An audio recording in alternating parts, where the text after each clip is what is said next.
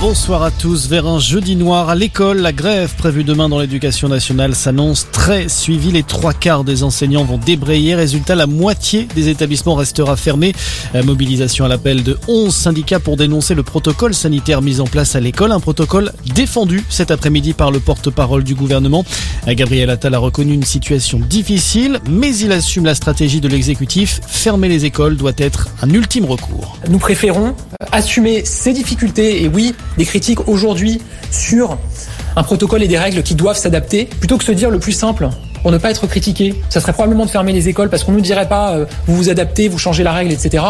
Mais là probablement que les critiques elles viendraient dans 5, dans 10 ans parce qu'on aurait constaté des années plus tard des euh, retards massifs chez nos élèves. Et ça nous ne le voulons pas. Nous ne voulons pas nous retrouver dans une situation où nos élèves se retrouvent à accumuler des retards parce qu'ils n'ont pas accès à l'éducation du fait de l'épidémie. Gabriel Attal, qui a également rappelé le soutien du gouvernement au ministre de l'Éducation Jean-Michel Blanquer, cible de toutes les critiques depuis plusieurs semaines, un soutien jusqu'au plus haut sommet de l'État en la personne d'Emmanuel Macron.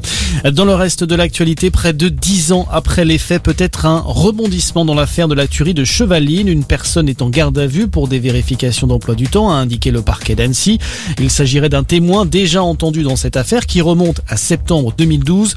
Trois membres d'une même famille résidant en Grande-Bretagne avaient été tués dans leur voiture en Haute-Savoie ainsi qu'un cycliste. Un nouveau retard à l'allumage pour l'EPR de Flamanville. Le démarrage du réacteur nucléaire est repoussé de six mois, annonce EDF.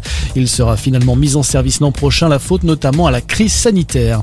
Et puis c'est parti pour les soldes. Vous avez jusqu'au 8 février pour faire de bonnes affaires, même si en pleine crise sanitaire là encore, eh bien les commerçants font part de leur inquiétude.